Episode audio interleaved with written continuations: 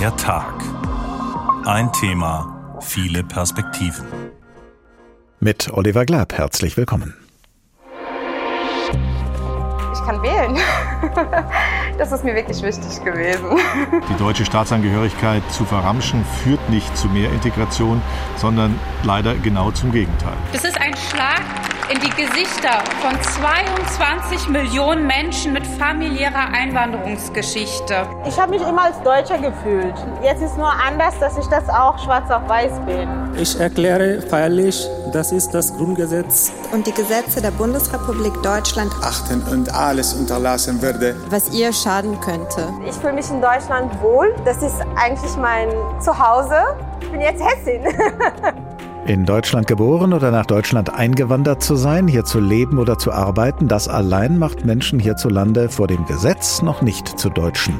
Soll es künftig leichter sein, in Deutschland eingebürgert zu werden, so wie es sich die Bundesinnenministerin vorstellt? Nein, sagen die einen, den deutschen Pass sollte nur bekommen, wer sich zuvor vollständig in die deutsche Gesellschaft integriert hat.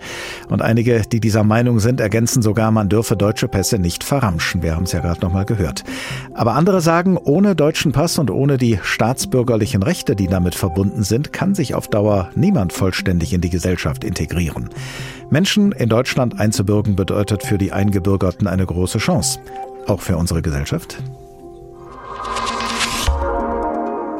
Bessere Integration oder verramschte Pässe soll Einbürgerung leichter werden? Um diese Frage dreht sich diesmal der Tag, ein Thema, viele Perspektiven.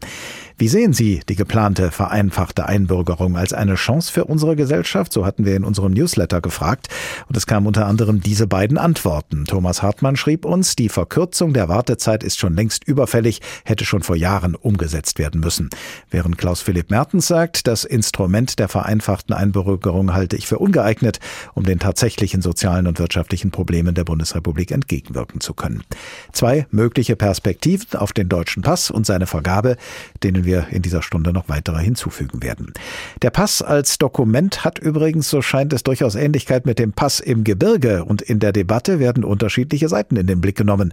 Für die einen ist der Pass etwas, das man erklimmen muss und für die anderen die einzige Möglichkeit, Zugang zu bekommen zu Wegen, die man vorher nicht beschreiten konnte. Der deutsche Pass ist einer der mächtigsten in der Welt. In 190 Länder kann man damit ohne Visum einreisen. Aber auch wenn man gerade nicht verreist, ist er wichtig als Zeichen der deutschen Staatsbürgerschaft. Und die ist mit Rechten verbunden. Die deutsche Staatsangehörigkeit ist ein großes Privileg und eine Möglichkeit. Sie haben das Wahlrecht, Sie haben das Recht, sich dauerhaft niederzulassen, Ihren Beruf frei zu wählen, selbstständig zu machen. Sagte Wilhelm Kanter, der Leiter der Rechtsabteilung im hessischen Innenministerium, und zwar bei einer Einbürgerungsfeier in Wiesbaden letztes Jahr. 72,3 Millionen Menschen in Deutschland haben die Staatsbürgerschaft und damit ganz selbstverständlich auch diese Rechte. Aber ganze 10,8 Millionen Menschen leben hier ohne deutschen Pass. Was heißt das für sie? Wie bei vielen Fragen lautet die Antwort, es kommt drauf an. 4,5 Millionen dieser Menschen kommen aus der EU und haben deswegen auch ohne deutsche Staatsbürgerschaft einige Rechte in Deutschland, die Freizügigkeit zum Beispiel und auch die freie Berufswahl. Und bei kommunalen Wahlen dürfen EU-Ausländerinnen und Ausländer auch abstimmen, bei Wahlen auf Landes- oder Bundesebene aber nicht. Wenn Menschen aus sogenannten Drittstaaten kommen, können sie bedeutend weniger Rechte hier haben, abhängig von ihrem Aufenthaltstitel. An denen können zum Beispiel Wohnort oder Berufswahl gebunden sein. Auch die Dauer ihres Aufenthaltsrechts kann so beschränkt sein. Und ein Wahlrecht gibt's auch auf kommunaler Ebene für sie nicht. Die meisten Menschen ohne deutsche Staatsangehörigkeit, die hier leben, besitzen übrigens die türkische Staatsbürgerschaft. Knapp 1,5 Millionen Menschen sind das. Danach folgen Menschen aus Polen, Syrien und Rumänien.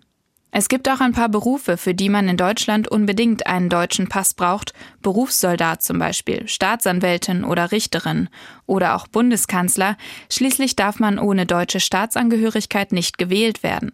Für eine Beamtenlaufbahn in einer Behörde oder bei der Polizei hingegen reicht auch ein Pass der EU-Staaten. Ein weiteres Privileg, das nur mit der deutschen Staatsangehörigkeit einhergeht, ist der staatliche Schutz Deutschlands vor einer Ausweisung oder Auslieferung an einen anderen Staat. Und im Ausland kann man sich für Schutz zum Beispiel an deutsche Botschaften wenden. Es gibt also viele rechtliche Gründe für eine Einbürgerung, aber neben den Änderungen auf dem Papier ist die Einbürgerung auch oft eine emotionale Sache. So geht es einigen Hessinnen nach ihrer Einbürgerung im Jahr 2021. Ich fühle mich in Deutschland wohl. Das ist eigentlich mein Zuhause. Ich bin jetzt Hessin. Weil man feiert ja auch nicht nur, dass man dieses Papier hat in der Hand, man feiert dann auch so einige Sachen, die man überwunden hat, die einem stärker gemacht haben. Ähm, ich gehöre jetzt richtig dazu, nicht nur so ein bisschen und darf aber nicht wählen und sonstiges. Ja. Ich habe mich immer als Deutscher gefühlt. Ähm, jetzt ist nur anders, dass ich das auch schwarz auf weiß bin. Stimmen von Menschen, die in Deutschland leben, die im vergangenen Jahr eingebürgert worden sind und nun Rechte haben, die sie vorher nicht hatten. Unsere Politikredakteurin Lisa Muckelberg hat uns von ihnen und von ihren Rechten erzählt. Wenn es nach Bundesinnenministerin Nancy Faeser von der SPD und insbesondere nach den Koalitionsparteien SPD und Grüne geht, dann soll die Einbürgerung in Zukunft schon nach fünf statt wie bisher nach acht Jahren möglich sein. Und es soll grundsätzlich möglich sein, neben der deutschen auch die ursprüngliche Staatsbürgerschaft beizubehalten, was bisher nur für Menschen aus anderen EU-Ländern oder aus der Schweiz gilt und für Menschen, deren Herkunftsland grundsätzlich keine Staatsangehörigen aus der bisherigen Staatsbürgerschaft entlässt, wie zum Beispiel der Iran. Voraussetzungen sind aber weiterhin ein unbefristetes Aufenthaltsrecht, sehr gute Sprachkenntnisse und das Bekenntnis zur freiheitlich-demokratischen Grundordnung. Außerdem müssen Eingebürgerte für den eigenen Lebensunterhalt aufkommen können und sie dürfen nicht straffällig geworden sein. Ennis Güllegen ist Vorsitzender des Landesausländerbeirats der Arbeitsgemeinschaft der Ausländerbeirat der Hessen. Er ist Diplompädagoge und angestellter Lehrer an einer Hauptschule und ist 1979 mit 20 Jahren aus der Türkei nach Deutschland gekommen. Guten Tag, Herr Güllegen. Guten Tag, Herr Glapp. Wie war das eigentlich bei Ihnen mit der Einbürgerung? Äh, Herr Glapp, ich habe mich relativ spät, so ungefähr nach 15 Jahren hier einbürgern lassen. Und äh, zu meiner Zeit ging es da eigentlich noch relativ äh, einfach, sage ich mal, wenn man die Voraussetzungen erfüllt hatte, äh, brauchte man keinen Test äh, abzulegen wie heute. Dann hat man äh, die Regularien erfüllt und all die Formalitäten erfüllt und dann hat man äh, einen Antrag gestellt und nach einer Überprüfung wurde dann einfach einem die Staatsangehörigkeit verliehen. Sie haben gesagt, Sie haben sich relativ spät spät erst dazu entschieden, diese Einbürgerung anzustreben. Mal abgesehen vom Wahlrecht, das Sie seitdem ausüben können, was hat sich denn durch die Einbürgerung an Ihrem Alltagsleben geändert? Eigentlich überhaupt nichts. Also äh, das ist auch so eine Frage, die ich mich immer wieder stelle, die ich mir stelle. Ähm, was hätte sich denn eigentlich geändert, wenn ich äh, beide Staatsangehörigkeit gehabt hätte? Und ähm, natürlich, es ist, man ist beweglicher, man ist insbesondere innerhalb von Europa beweglicher und äh, bestimmte Visaprobleme hat man weniger. Aber im Großen und Ganzen ist es eigentlich das Wahlrecht. Und äh, darüber hinaus hat sich für mein persönliches Leben im Alltag überhaupt nichts geändert. Das wäre ja durchaus ein Argument zu sagen, eine schnelle Einbürgerung, die müsste gar nicht unbedingt sein. Umgekehrt, äh, denn das Wahlrecht war für mich ein sehr wichtiges Kriterium, warum ich mich einbürgern ließ. Äh, ich war schon damals politisch aktiv und äh, wenn Sie sich immer wieder nur einbringen, ohne mitwirken und ohne mitbestimmen zu können, das ist ein sehr großes Handicap. Und wie ich sagte, das war eigentlich auch letztendlich einer der schwerwiegenden Punkte, warum ich dann auch für mich für eine Einbürgerung entschied. Der springende Punkt ist ja, und das wird ja gerade diskutiert, wie schnell sollten Menschen, die eingebürgert werden möchten, auch tatsächlich eingebürgert werden. Wann wäre aus Ihrer Sicht äh, der richtige Zeitpunkt? Schon vom ersten Tag an? Nein, aber Sie haben ja die wichtigen Kriterien genannt. Sobald ein Mensch tatsächlich auch durch einen langjährigen Aufenthalt äh, sozusagen entschieden hat, in unserem Land zu bleiben und äh, dafür auch die erforderlichen Schritte unternommen hat, wie zum Beispiel eine Arbeit und äh, eine gesicherte auch Einkommensverhältnis, dann ist es selbstverständlich so schnell wie möglich möglich äh, denkbar und vor allem auch erforderlich, dass wir ihm alle Möglichkeiten anbieten, die äh, in unserem Land dann auch äh, voll mitzuwirken und auch in politischen Entscheidungsfragen sich einzubringen. Wie schon gesagt, eine der Voraussetzungen, um eingebürgert zu werden, war bisher und soll auch weiterhin sein das Bekenntnis zum Grundgesetz und zur freiheitlich-demokratischen Grundordnung. Allerdings kostet es ja einen Menschen nicht allzu viel zu sagen, ich bekenne mich zum Grundgesetz. Was halten Sie davon, erstmal ausgiebig zu prüfen, ob man denn den Betreffenden auch im Alltag dieses Bekenntnis zum Grundgesetz anmerkt, etwa an der Haltung gegenüber Gleichberechtigung der Geschlechter oder Haltung zu dem Umstand, dass hier in Deutschland die Religion, die eigene Religion nur eine unter vielen ist? Wissen Sie, erst einmal grundsätzlich äh, steht es selbstverständlich nicht zur Disposition, dass äh, die allergründlichste Voraussetzung für ein Leben in Deutschland das Bekenntnis auch zur äh, freiheitlich-demokratischen äh, Gesellschaftsordnung ist. Und das äußert sich in dem, dass man eine Gesetzestreue vorlebt zum Grundgesetz. Das ist der Rahmen, den wir erst einmal bei jedem Bürger, ob er hier hier autochton eingebürgert ist, autochton Deutscher ist oder später dazu gekommen ist. Das erwarten wir von jedem Menschen. Alles andere ist eine individuelle Frage und die ist auch dann nicht überprüfbar. Wir können keine Gesinnungsüberprüfung vornehmen. Nur wer später, wer später dazukommt, Herr Gülligen, der hat äh, das ja nicht in der Schule gelernt, also das, was man immer so etwas hochtrabend, aber sicherlich zutreffend Staatsbürgerkunde nennt. Ähm, und äh, die betreffenden Haben ja dann auch nicht sozusagen es möglicherweise von ihren Eltern vorgelegt bekommen, wenn sie denn erst später nach Deutschland eingereist sind. Können Sie nachvollziehen, dass dann manche sagen, das müssen wir doch erst mal überprüfen, wie verhält sich jemand im Alltag, bevor wir dann den Schritt gehen und sagen, den können wir einbürgern? Sehen Sie, äh, wie wollen Sie dann so etwas überprüfen, außer dass Sie, dass Sie äh, im Alltag erleben, ob jemand sich gesetzestreue verhält? Und das ist die, das einzige Kriterium, das überprüfbar ist. Und wer sich nicht gesetzestreu verhält, dafür gibt es ja andere Gesetze, die an, in Anwendung kommen. Alles andere ist eine Willkürlichkeit, die dann nicht mehr überprüfbar ist. Und daher ist es auch nicht realistisch, so etwas zu fordern. Das heißt also, Sie würden sagen, die Einbürgerung äh, sollte sogar am Anfang stehen einer Integration und nicht am das, Ende? Das ist die Grundvoraussetzung für eine Integration. Selbstverständlich nach, wie gesagt, äh, nach einer gewissen Zeit und nach Erfüllung bestimmter Voraussetzungen. Aber wer eingebürgert ist, kann sich, darf sich in voller Maße in die politische Mitbestimmung einbringen und das ist die Grundvoraussetzung für eine, Poly für eine Integration. Nicht am Ende eine sozusagen als eine abschließende Krönung, sondern am Anfang, um diese Menschen dazu zu, ermut äh, zu ermächtigen, auch äh, ihre politischen äh, Belange selbst in Anspruch zu nehmen. Es gibt allerdings einige Menschen in Deutschland, äh, die daran zweifeln, dass mit der Einbürgerung wirklich ähm, ja, die meisten Integrationsprobleme gelöst werden. Einer unserer Hörer, Klaus-Philipp Mertens, hat uns geschrieben, äh, Zitat, erst unlängst schlugen Bildungsexperten Alarm, äh, die bei Schülern, die aus Migrantenfamilien kommen, erhebliche Defizite in den Bereichen Sprache und mathematisches Verständnis feststellten. Zitat Ende. Lassen sich solche Probleme denn durch eine schnellere Einbürgerung lösen? Das ist keine Frage der Einbürgerung, sondern das ist eine Frage der Bildungspolitik.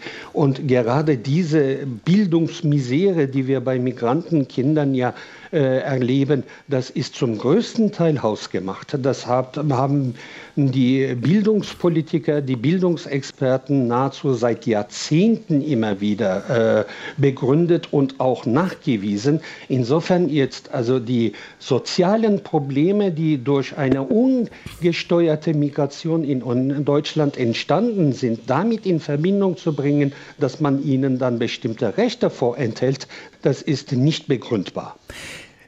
Im Zusammenhang mit der Einbürgerung wird ja auch über die Frage doppelte Staatsbürgerschaft diskutiert. Als Sie, Herr Gülligen, damals Ihren deutschen Pass bekommen haben, mussten Sie Ihren türkischen Pass abgeben. War das denn für Sie in den Jahrzehnten danach oder ist es für Sie jetzt ein Problem? Wissen Sie, rechtlich sind mir dadurch keine Probleme entstanden, aber emotional schon. Also äh, zu entscheiden, dass ich mit einem Land, in dem ich aufgewachsen bin und in dem noch damals meine Eltern gelebt haben, sozusagen die Brücken abwerfen soll, kam mir damals schon nicht logisch vor und es hat sich im Laufe der Jahrzehnte auch niemals mir erschlossen, warum ich damals die Staatsangehörigkeit abgeben musste. Enis Gülligen, Vorsitzender des Landesausländерbeirats. Ganz herzlichen Dank. Ich bedanke mich. Zur jüngsten Generation derer, die für eine Einbürgerung in Frage kämen, gehört der 23-jährige Syrer Mohammed al-Assaf. Noch als Minderjähriger ist er im Jahre 2016 nach Deutschland gekommen und er hat uns erzählt, was es ihm bedeuten würde, hier in Deutschland eingebürgert zu werden. Also ich lebe hier seit knapp ungefähr seit sechs Jahren hier. Ich habe meine mittlere Reife hier gemacht. Ich habe mein Fachabitur hier auch gemacht. Vor kurzem habe ich auch angefangen, Wirtschaftsinformatik in Frankfurt zu studieren. Meine Möglichkeiten zum Beispiel zu verreisen sind sehr, sehr, sehr begrenzt. Ich darf nur halt innerhalb der EU verreisen. Ich möchte halt für mein äh, Studium ins Ausland gehen, weiter studieren. Ich möchte arbeiten. Und das geht leider nur, wenn man halt eingebürgert ist und äh, will mich einfach als angekommen fühlen und halt ein Teil dieser Gesellschaft. Das sagt der 23-jährige Syrer Mohammed al-Assaf. Später kommen wir nochmal auf ihn und zu ihm zurück. Bessere Integration oder verramschte Pässe? Soll Einbürgerung leichter werden? So fragt diesmal der Tag. Ein Thema, viele Perspektiven. Und wie lange über diese Frage schon diskutiert wird hier bei uns in Deutschland, daran erinnert uns jetzt nochmal unser Politikredakteur Christoph Keppeler. Bis zum Jahr 2000 musste mindestens einer von beiden Eltern Deutscher sein, damit ihr Kind auch Deutscher sein konnte. Abstammungsprinzip hieß das. Ab 2000 kam das Geburtsortsprinzip hinzu. Das Kind bekam den deutschen Pass, wenn mindestens ein ausländisches Elternteil seit acht Jahren unbefristet in Deutschland lebte. Den Pass des Landes, aus dem die Eltern stammten, durfte das Kind behalten. Zwei Pässe, Dagegen sammelte die CDU Hessen vor der Landtagswahl 1999 Unterschriften. Bei CDU-Veranstaltungen kam das gut an. Es hat ja keine zwei Herzen in seiner Brust, immer nur eins. Ich bin stolz, Deutsche zu sein. Es kann nicht angehen, dass die hier die Vorteile von Deutschland mitnehmen, ins Ausland und rücken dann ab. Ich denke mir, Deutschland sollte doch nicht so.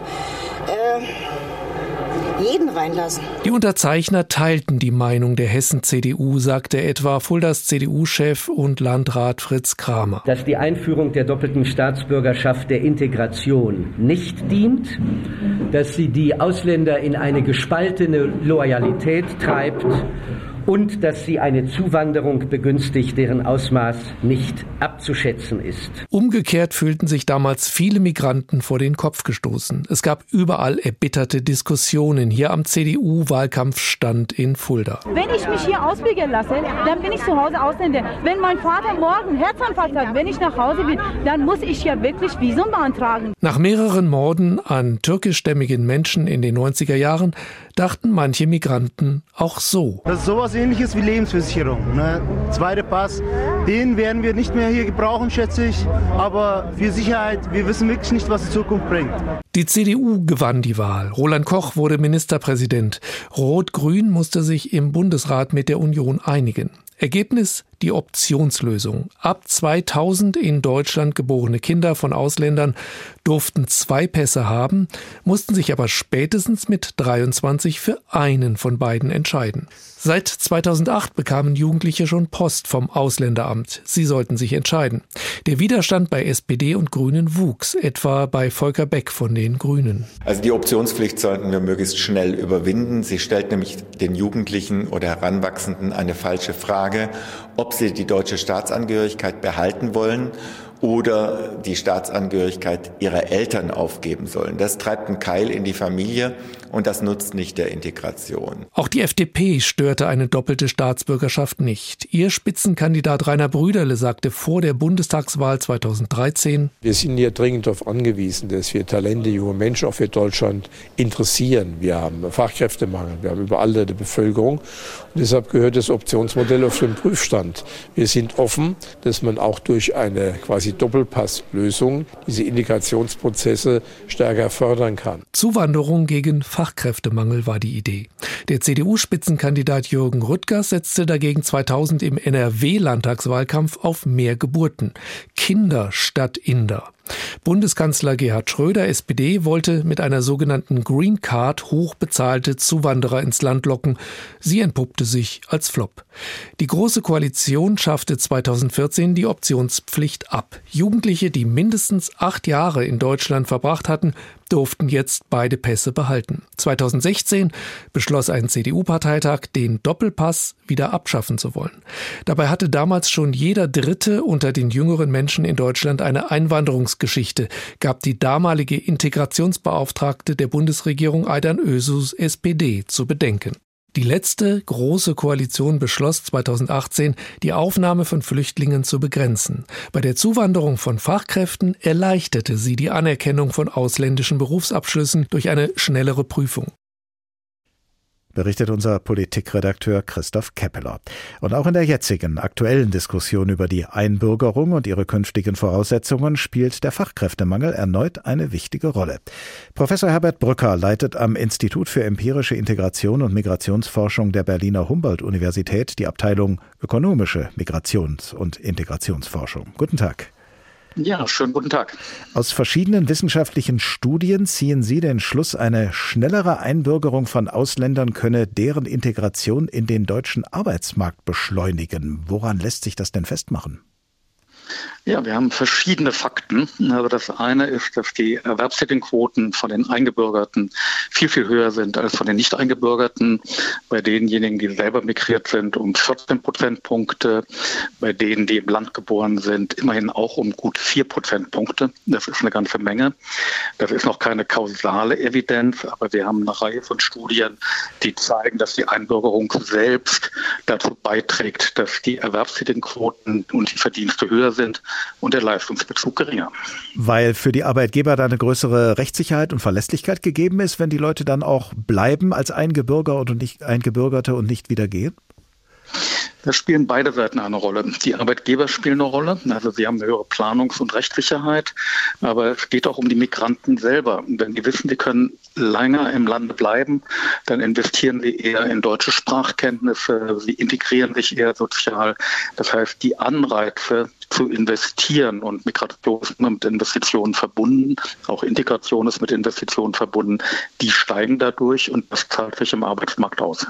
Noch etwas geht aus den Studien hervor, mit denen Sie sich beschäftigt haben. Eine schnellere Einbürgerung sei auch geeignet, qualifizierte Fachkräfte, die noch nicht in Deutschland leben, hierher zu locken. Das klingt nachvollziehbar. Wer als Fachkraft aus dem Ausland nach Deutschland kommen möchte, natürlich hier so viele Rechte wie möglich haben. Aber der CDU-Vorsitzende Friedrich Merz sieht genau darin eher den Anlass für eine Warnung. Er warnt nämlich davor, durch Lockerungen im Einbürgerungsrecht zusätzlich noch Einwanderung in den Arbeitsmarkt auszulösen.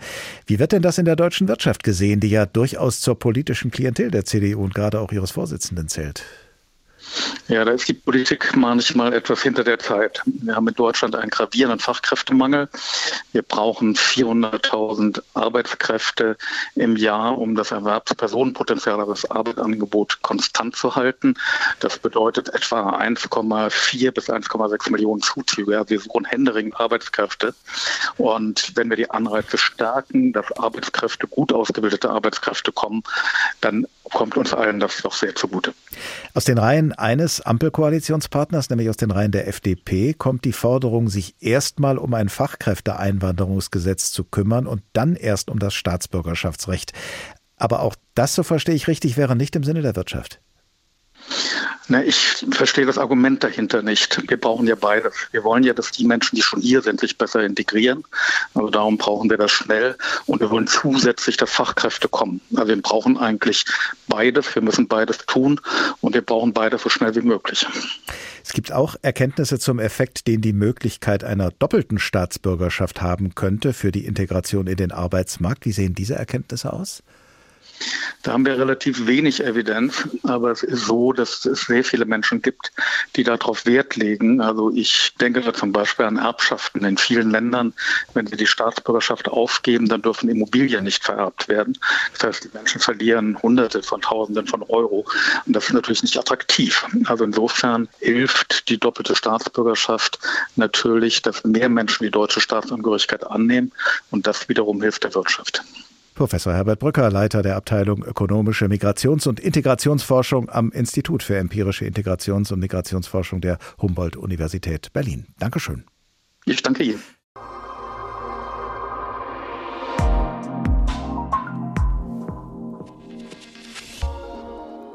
Hier ist der Tag, ein Thema, viele Perspektiven. Diesmal zur Frage, bessere Integration oder verramschte Pässe? Soll Einbürgerung leichter werden? Ein Teil dieser Schlagzeile stammt, wie schon gesagt, aus der politischen Debatte der vergangenen Tage und Wochen und die lässt jetzt nochmal unser Hauptstadtkorrespondent Torben Ostermann Revue passieren. Die Bundesregierung wolle deutsche Pässe verramschen. Mit dieser Wortwahl mischten sich Politiker der Union zuletzt in die Debatte um schnellere Einbürgerungen ein.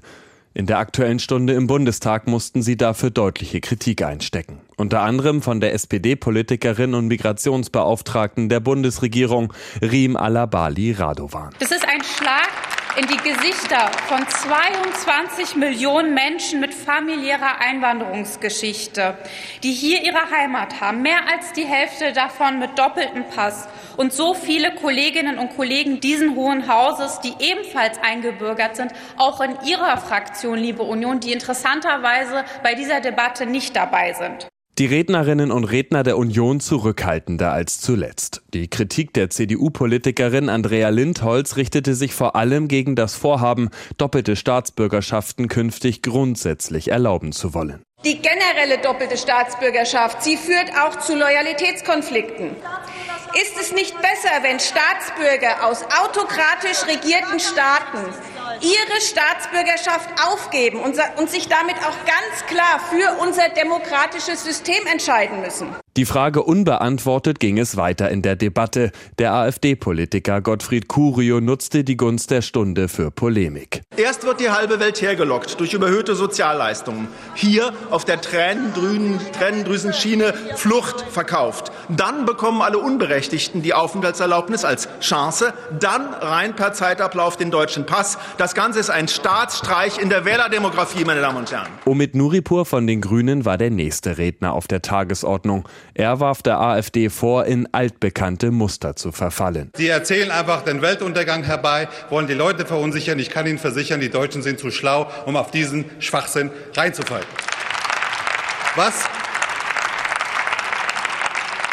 Das ist nicht neu. Dass das die AfD macht, ist nicht neu. Die FDP hatte in den vergangenen Tagen darauf hingewiesen, dass die Bundesinnenministerin auch das Thema Abschiebungen in den Fokus nehmen müsse, um keine falschen Anreize zu setzen. Unterstützung gab es für das Vorhaben, die Einbürgerungsfristen zu reduzieren. Ich finde es würdelos. Ich finde es daneben, dass die dritte Generation der Gastarbeiter nachkommen, die seit drei Generationen in diesem Land Steuern zahlen, immer noch keine deutschen Staatsangehörigen sind. Und das werden wir ändern, liebe Kolleginnen und Kollegen.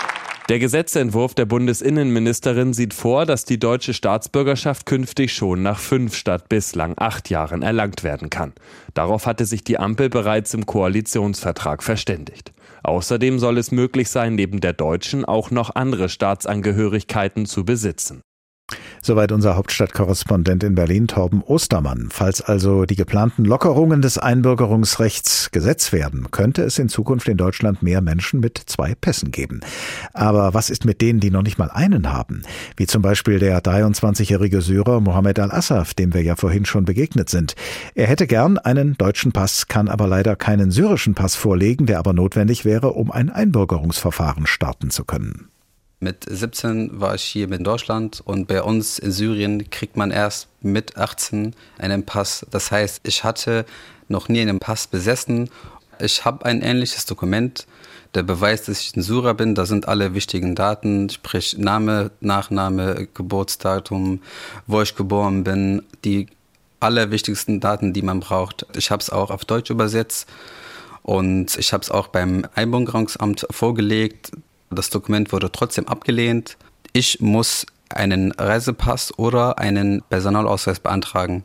Das heißt, bei der syrischen Botschaft hier in Berlin, man muss dafür zum Beispiel jetzt gerade bei der Botschaft ganz normal 800 Euro dafür bezahlen, um den Pass zu bekommen. Und es dauert halt drei bis vier Monate.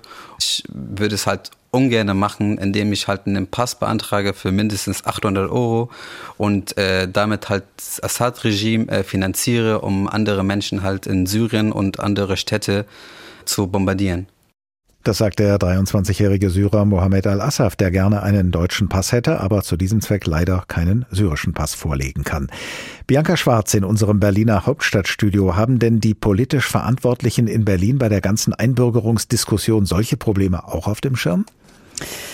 Ja, tatsächlich. Also Bundesarbeitsminister Hubertus Heil zum Beispiel erzählt immer wieder, dass Betriebe an ihn herantreten, die eine ähnliche Situation erlebt haben.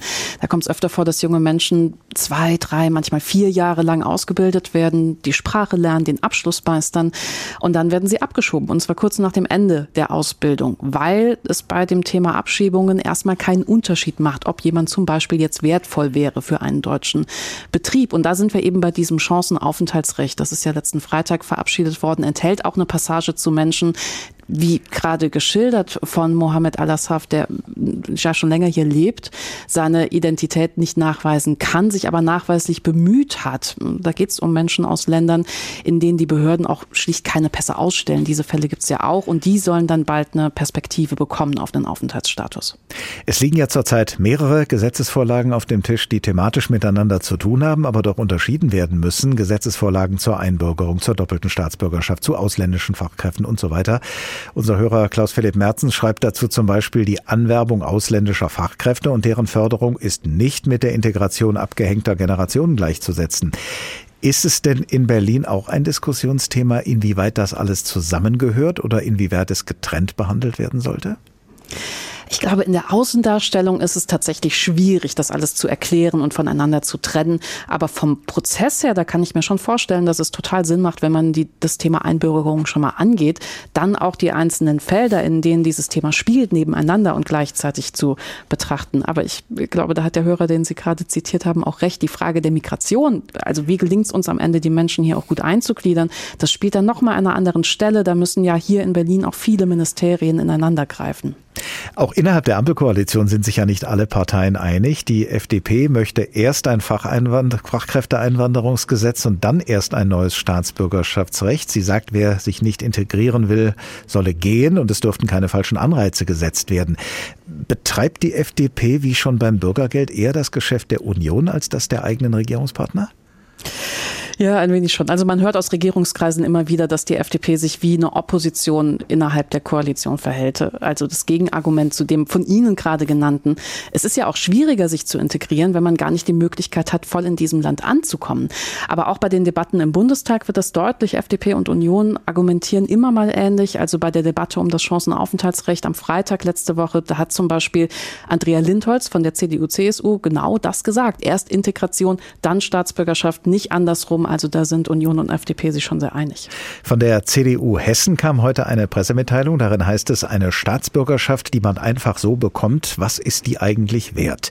Und passend dazu hat uns der Hörer Thomas Hartmann geschrieben, der deutsche Pass ist nichts Außergewöhnliches, kein himmlisches Geschenk, das man nur Auserwählten geben darf. Welchen Denkansatz verfolgt denn die Union genau in dieser Frage?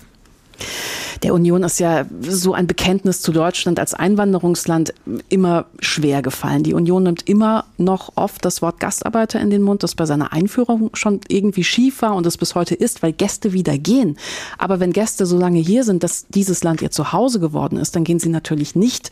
Die sind hier zu Hause. Und dieses schiefe Bild, das prägt unsere Gesellschaft auf eine Art bis heute, dass wir in Deutschland die Debatten um Integration zeitlich betrachtet. Viele Jahrzehnte nach anderen Ländern führen. Das hat sicherlich auch damit zu tun, dass in Deutschland diese Gastarbeitervorstellung noch sehr präsent ist. Und da hat die Union aktiv mitgebaut. Also traditionell schon ein sehr strittiges Thema. Und dann kommt heute natürlich auch immer wieder die Bemühung dazu, sich konservativer, auch ein bisschen weiter rechts aufzustellen, weil der Grundgedanke, die Leute sollen lieber CDU, CSU wählen als die AfD. Nun haben wir eben im Bericht von Torben Ostermann gehört, dass die Union inzwischen zurückhaltendere Töne anschlage als zuletzt. Wie viel Bewegung ist da vielleicht inhaltlich noch zu erwarten? Also das Thema Chancenaufenthaltsrecht, ähm, das wir gerade angesprochen haben, das eben auch eine Chance äh, sieht für Menschen, deren Identität nicht abschließend geklärt ist. Das hat in der letzten Woche bei der Union zu so einer Art Mini-Abspaltung geführt. Also die Fraktion sollte geschlossen gegen diesen Gesetzesvorschlag stimmen, aber ähm, knapp 20 Abgeordnete hatten angekündigt, sich zu enthalten, haben es am Ende auch getan, darunter ein paar prominente CDU-Abgeordnete, wie zum Beispiel der frühere Parteichef Armin Laschet oder Ex-Generalsekretär Hermann Gröhl. Höher. Also da scheint gerade gar nicht so viel Einigkeit zu herrschen im Einzelfall. Dass die deutsche Staatsbürgerschaft äh, einfach so zu haben sei, wie es in der Pressemitteilung der CDU Hessen heißt, das ist natürlich, so viel ist ja in der Sendung schon deutlich geworden, eine zugespitzte Übertreibung, sagen wir mal. Die bisherigen Voraussetzungen gelten ja weiterhin und wie schnell eine Einbürgerung möglich ist, hängt ja unter anderem auch von besonders guten Integrationsleistungen ab. Aber das sollten wir vielleicht auch noch mal klären. Was sind denn im Sinne des Gesetzes besonders gute Integrationsleistungen? Ah, da geht es grundsätzlich betrachtet darum, dass Menschen sich bemühen, die Sprache zu lernen, einen Abschluss machen oder ihre Ausbildung anerkannt bekommen und hier arbeiten können. Wenn sie außerdem in Vereinen integriert sind, vielleicht haben sie einen Partner oder eine Partnerin in Deutschland gefunden, all diese Dinge sollen in Zukunft genauer betrachtet werden und mit einfließen in die Entscheidung Staatsbürgerschaft ja oder nein und auch Abschiebung ja oder nein. Bianca Schwarz aus unserem Hauptstadtstudio in Berlin. Vielen Dank. Bessere Integration oder verramschte Pässe? Soll Einbürgerung leichter werden? Der Tag, ein Thema, viele Perspektiven. So, und meine Kollegin Katharina Bruns nimmt jetzt mal eine Perspektive ein, die sie normalerweise nicht einnehmen müsste. Sie versetzt sich jetzt nämlich mal ein paar Minuten lang in die Situation, einen Einbürgerungstest machen zu müssen, denn auch der gehört zu den Voraussetzungen für eine Einbürgerung. In einem solchen Test kommen viele Fragen vor, die natürlich alle deutschen Staatsangehörigen beantworten können müssten. Aber es kommen eben nicht alle in die Verlegenheit, das beweisen zu müssen. Es sei denn, Sie machen es so wie jetzt meine Kollegin Katharina Bruns und tun etwas, was Ihnen normalerweise erspart bliebe. Ich bin deutsche Staatsbürgerin, aufgewachsen am Niederrhein und seit knapp zwölf Jahren in Hessen. Für meinen deutschen Pass habe ich nichts getan. Ich habe ihn einfach bekommen, weil ich als Kind deutscher Staatsbürger hier geboren wurde. Wäre dies nicht so gewesen und ich wäre in, sagen wir einmal, Ägypten geboren, wäre dieser Pass nicht einfach so in meinen Schoß gefallen. Um deutscher Staatsbürger oder Staatsbürgerin zu werden, muss neben diverser Kriterien, die erfüllt werden müssen, auch ein Test absolviert werden. Mit diesem Einbürgerungstest sollen Kenntnisse der Rechts- und Gesellschaftsordnung und der Lebensverhältnisse in Deutschland nachgewiesen werden. Bei der Prüfung bekommt der oder die Anwärterin ein Testheft mit 33 Fragen und die Person hat 60 Minuten Zeit, die Fragen zu beantworten. Bei jeder Frage müssen aus vier möglichen Antworten die richtige Antwort ausgewählt werden. Wenn mindestens 17 Fragen richtig beantwortet wurden, ist der Test bestanden. So weit, so gut. Aber nun die Frage. Würde ich, die ohne diesen Test den deutschen Pass besitze, eigentlich bestehen? 30 Fragen gehören zu den Themenbereichen Leben in der Demokratie, Geschichte und Verantwortung sowie Mensch und Gesellschaft. Drei Testfragen werden zu dem Bundesland gestellt, in dem ich mit Erstwohnsitz gemeldet bin. In meinem Fall also Hessen. Den Selbsttest kann ich auf der Seite des BAMF machen wenn ich will, auch den Musterkatalog der 310 Fragen einsehen. Ich starte ohne und springe einfach ins kalte Wasser. Los geht's. Was versteht man unter dem Recht der Freizügigkeit in Deutschland? Ist das A, man darf sich seinen Wohnort selbst aussuchen, B, man kann seinen Beruf wechseln, man darf sich für eine andere Religion entscheiden oder D, man darf sich in der Öffentlichkeit nur leicht bekleidet bewegen. Ah, ähm, man darf sich seinen Wohnort selbst aussuchen? Was passiert am 9. November 1938 in Deutschland? Ich logge die drei ein. Jüdische Geschäfte und Synagogen werden durch die Nationalsozialisten und ihre Anhänger zerstört. In der DDR lebten vor allem Migranten aus hm, Vietnam, Polen, Mosambik. Alle 33 Fragen hier zu nennen, würde den Rahmen sprengen. Ich hatte Glück. Aus einem Fragenkatalog von insgesamt 310 Fragen habe ich alle beantworten können. Glücklich auch, dass ich meinen Pass nicht wieder abgeben muss. Ob es einfach war? Nein. Würden mir sinnesgemäß die gleichen Fragen in Großbritannien oder Ghana gestellt? Ich wüsste es nicht, ob ich sie beantworten könnte. Nun die Frage, hätten Sie es gewusst? Na, das kann ja jeder und jede von uns mal im stillen Kämmerlein ausprobieren. Wäre vielleicht ganz ähnlich wie der Versuch nach jahrzehntelangem Führerscheinbesitz nochmal die theoretische Fahrprüfung zu machen. Professor Annette Treibel ist Soziologin an der Pädagogischen Hochschule Karlsruhe und hat bereits im Jahre 2015 ein Buch geschrieben mit dem Titel Integriert euch, Plädoyer für ein selbstbewusstes Einwanderungsland. Guten Tag. Guten Tag, grüße Sie dass viele Menschen mit langer Fahrpraxis die theoretische Führerscheinprüfung nicht mehr bestehen würden, ändert ja nichts daran, dass diejenigen, die erst jetzt anfangen zu fahren, sie trotzdem bestehen müssen. Gilt das aus Ihrer Sicht auch für Einbürgerungstests? Ja, ich bin durchaus dafür, solche Fragen zu stellen, die ja auch einen Anhaltspunkt bieten, wie die deutsche Gesellschaft funktioniert, was ihr wichtig ist, wobei äh, man da natürlich immer den Finger in ganz viele Wunden legen kann, ob, wie Sie sagen, äh, wenn wir länger in Deutschland oder in Anführungszeichen schon immer in Deutschland gelebt haben, äh, darüber auch noch Bescheid wüssten. Aber das ist ja auch ein Zeugnis des Selbstverständnisses eines Landes. Und wenn ich mir vorstelle, ich würde jetzt Deutsche werden wollen, sich damit auseinanderzusetzen. Und da gibt es ja auch die Möglichkeit, das auch zu üben und sich intensiv damit zu beschäftigen. Und die Bestehensquoten sind, glaube ich, doch auch recht ordentlich. Also das gibt immer wieder Anlass zu Amüsement, das kenne ich auch. Aber für mich liegt da jetzt nicht äh, irgendein großes Problem begraben. In Ihrem Buch von 2015 und auch seitdem immer wieder haben Sie ja gefordert, dass sich alle in die Gesellschaft integrieren müssten. Nicht nur die, die eingebürgert werden wollen oder eingebürgert worden sind, sondern auch diejenigen, die schon von Geburt an einen deutschen Pass haben. Aber sich integrieren und andere integrieren, das geht doch eigentlich nur von draußen nach drinnen. Inwiefern stehen denn Menschen mit deutschem Pass draußen? Indem sie sich nicht aus meiner Sicht ausreichend mit den gesellschaftlichen Veränderungen auseinandergesetzt haben.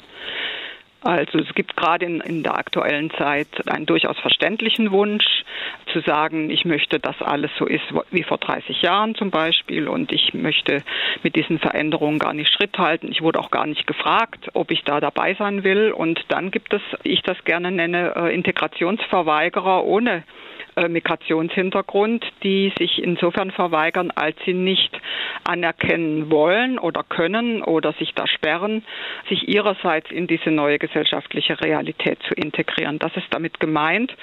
Und insofern habe ich da auch einen kleineren Vorteil, könnte man das sagen, als Soziologin. Für mich als Soziologin ist der Integrationsbegriff viel allgemeiner gefasst, auch grundsätzlich. Ja, der muss mit Migration gar nichts zu tun haben. Wir können uns ein Bild davon machen, wenn wir auf die EU beispielsweise schauen. Da geht es ja auch um Integrationsprozesse.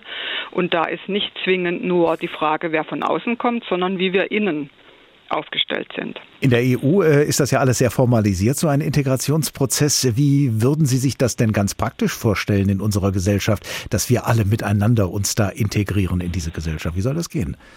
Ja, ich denke, dass es inzwischen äh, gar nicht mehr so schwierig äh, sein müsste, wenn wir uns vorstellen oder wenn wir uns eben zum Beispiel eben damit auseinandersetzen, dass mehr als ein Viertel im Durchschnitt gerechnet der Einwohnerinnen und Einwohner äh, dieses Landes eine Einwanderungsgeschichte hat. Ja, dann gehören schon mal mehr als ein Viertel zu uns. Es sind Menschen, die selber eine Migrationserfahrung haben oder die aus einer Einwandererfamilie stammen. Das heißt, es gibt in diesem Land von dieser Gruppe aus gesehen schon ultra viel Erfahrung mit diesen Prozessen. Und dann gibt es Menschen, ob sie jetzt zu der Gruppe gehören oder sich als Profis damit beschäftigen, in Behörden, als Lehrkraft, an ganz vielen Orten in der Gesellschaft, die auch nicht bei Null stehen. Und die könnte man zum Beispiel fragen, was habt ihr denn seit den 60er Jahren, 50er Jahren, als beispielsweise Gastarbeiter kamen. Was habt ihr da erfahren? Mit welchen Beratungsinstrumenten, mit welchen Integrationskursen hat es gut geklappt, mit welchen weniger? Und das ist so auch einer meiner Hauptkritikpunkte, dass immer dann, wenn neue Migration sich ereignet, wir wie der Ochs vom Berg denken, huch, wo kommt das denn jetzt her? und nicht realisieren, wie gut wir eigentlich bei aller Kritik auch schon darin sind, äh, diese Prozesse zu managen, zu gestalten. Und es ist offensichtlich in der Öffentlichkeit leichter und beliebter, salopp gesagt, zu meckern, äh, rumzukritisieren und zu sagen, das läuft alles nicht. Oder wir wollen das nicht. Also wie es jetzt äh, zu der erleichterten Einbürgerung auch heißt, die deutsche Staatsangehörigkeit wurde verramscht. Ja, für mich war das jetzt nicht überraschend, aber das ist so ein ganz beliebtes, wie wir in der Wissenschaft sagen, Narrativ zu diesem Thema. Man merkt daran ja, dass es hier um zum Teil sehr unterschiedliche Wahrnehmungen von Zugehörigkeit geht, der eigenen Zugehörigkeit und der Zugehörigkeit von anderen. Da gibt es zum einen das Zugehörigkeitsgefühl von Menschen in Deutschland ohne deutschen Pass. Darüber haben wir ja schon viel gesprochen in dieser Sendung und um das Bedürfnis dieser Menschen auch rechtlich voll und ganz in Deutschland dazuzugehören. Und auf der anderen Seite gibt es in einigen Teilen der Bevölkerung ein sehr ausgeprägtes Gefühl, dass Menschen, die nicht von Geburt an deutsche Staatsangehörige sind, auch nicht ohne weiteres dazugehören können sollten. Welche Faktoren spielen denn bei dieser Sichtweise eine Rolle? Ja, da spielen ganz viele Faktoren äh, eine Rolle. Ein zentraler Faktor aus meiner Sicht ist die Absicherung von Privilegien Also da geht es darum, dass man der Meinung ist, dass Deutsch werden nicht geht. Also man leugnet so eine Prozessperspektive und sagt, Deutsche sind hier, die immer schon, was auch immer das heißen mag, Deutsche gewesen sind und sind und man kann sich das nicht aneignen. Ja, das ist dann auch dafür gut zu sagen, wir sind hier schon länger und bestimmte Rechte sollen für uns äh, reklamiert oder von uns nur ausgeübt werden können und von den Neuen nicht.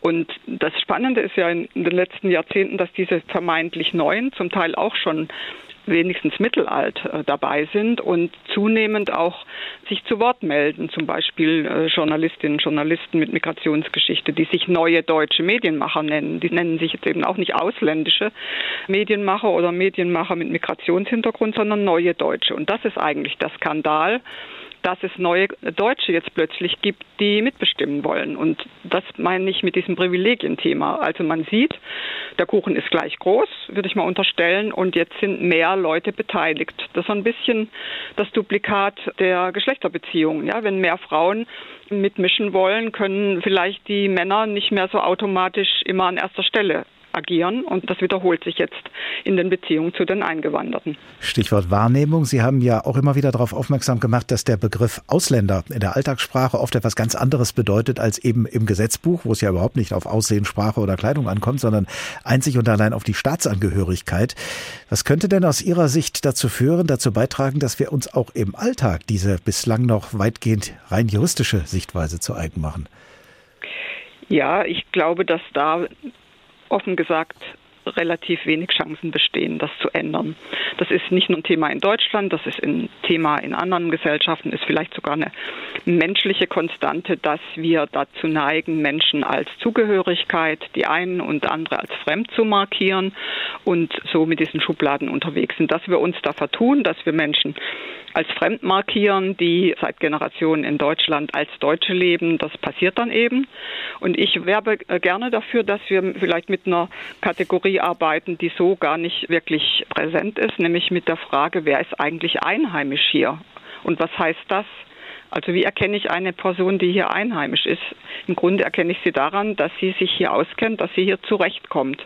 Dass sie sich dann, heimisch fühlt vielleicht ja, auch, oder? sich heimisch fühlt und aber auch von anderen als nicht nur geduldet wird. Und das sehe ich bei den Einbürgerungsgegnern sehr stark. Am Grunde möchten die die Zügel in der Hand halten und sagen, wir entscheiden, nach welcher Zeit dann jemand gnadenvollerweise hier akzeptiert wird. Und das, was die Person selber macht, dass sie sich längst einheimisch fühlt und einheimisch verhält, in Vereinen aktiv aktiv äh, hier und da die Gesellschaft mitgestaltet, so wie das andere auch tun. Das wird nicht so unbedingt erkannt und das wäre mein Ansatzpunkt, also über dieses Einheimischsein zu sprechen und das auch ein bisschen aus dieser Aufregung die gerne öffentlich diskutiert wird. Also wie träumt jemand? Ja, habe ich in mehreren Reportagen immer wieder auch vernommen, dass dann Eingewanderte gefragt werden, in welcher Sprache sie denn träumen.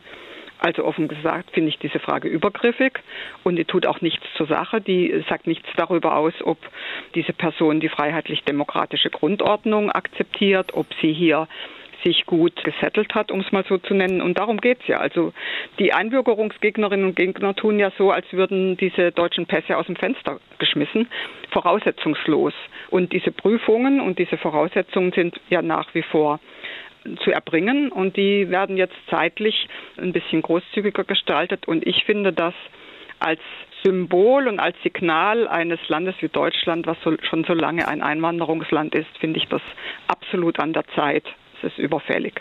Professor Annette Treibel, Soziologin an der Pädagogischen Hochschule Karlsruhe und Autorin des Buches Integriert euch Plädoyer für ein selbstbewusstes Einwanderungsland. Vielen Dank. Bessere Integration oder verramschte Pässe? Soll Einbürgerung leichter werden? Das war der Tag, ein Thema, viele Perspektiven. Und vielleicht können Sie nach diesem Tag die Frage, die wir aufgeworfen haben, leichter beantworten als zuvor, weil Sie auf neue Argumente gestoßen sind. Oder es fällt Ihnen schwerer als zuvor, diese Frage zu beantworten, weil Sie auf neue Argumente gestoßen sind. Der Tag, ein Thema, viele Perspektiven, ist als Podcast zu finden in der ARD Audiothek und zwar in der Rubrik Politik und Hintergrund. Und wir laden Sie herzlich ein, unseren Kanal dort zu abonnieren. Wenn Sie wissen wollen, womit wir uns als nächstes beschäftigen, abonnieren Sie außerdem unsere Newsletter über hr2.de oder hrinforadio.de und auf diesen Newsletter hin können Sie uns auch gerne Ihre Anmerkungen und Anregungen zukommen lassen. Ich heiße Oliver Glab und ich wünsche Ihnen eine gute Zeit bis zum nächsten Tag.